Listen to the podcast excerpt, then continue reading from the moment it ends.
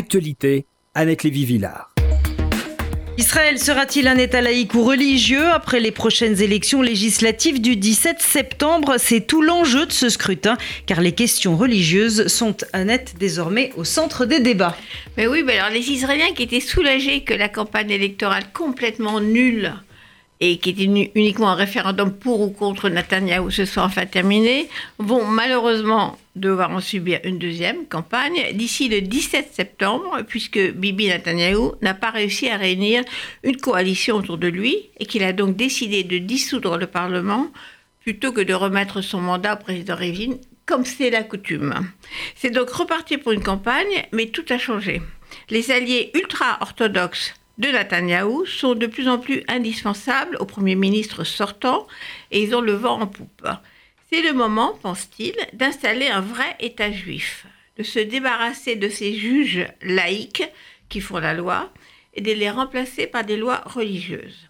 Leur leader, le député Bezalel Smotrich, l'a dit, je cite, L'État d'Israël, le pays du peuple juif, reviendra au temps du roi David et du roi Salomon.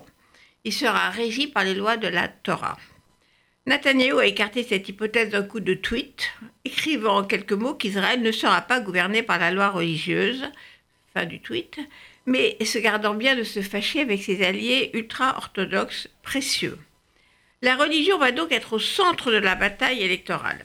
C'est d'ailleurs là-dessus que Netanyahu n'avait pas réussi à former son gouvernement parce que Avidor Lieberman, son allié de toujours, refusait d'exonérer, d'exempter les étudiants des yeshivas, des écoles religieuses, du service militaire, comme le demandent les partis ultra-orthodoxes. Mais le débat n'est plus sur les étudiants religieux, mais sur toute la société israélienne. La bonne vieille démocratie créée en 1948 par des juifs laïcs et progressistes. L'offensive des ultra-orthodoxes vise à définitivement fermer tous les spectacles, tous les magasins, tous les transports, tous les restaurants, etc. le Shabbat. Et ceux qui n'ont pas de voiture particulière n'ont qu'à rester chez eux.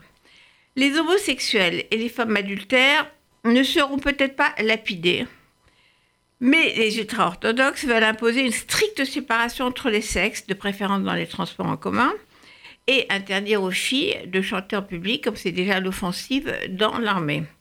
Avortement, contraception et autres horreurs devraient être mis à l'index.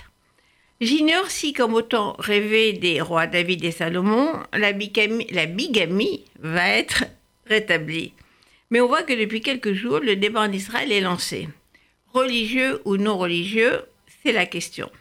Et pas la question des Palestiniens, pas la question de Gaza, pas le Hamas ou Nasrallah, pas la question des migrants, pas le problème des inégalités sociales, et même plus le bon vieil ennemi iranien qui menace la survie d'Israël.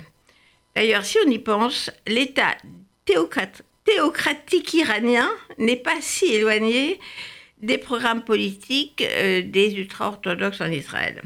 Alors peut-être, s'ils sont au pouvoir, ils doivent se dire, l'an prochain à Téhéran, plutôt que dans la bulle décadente de Tel Aviv.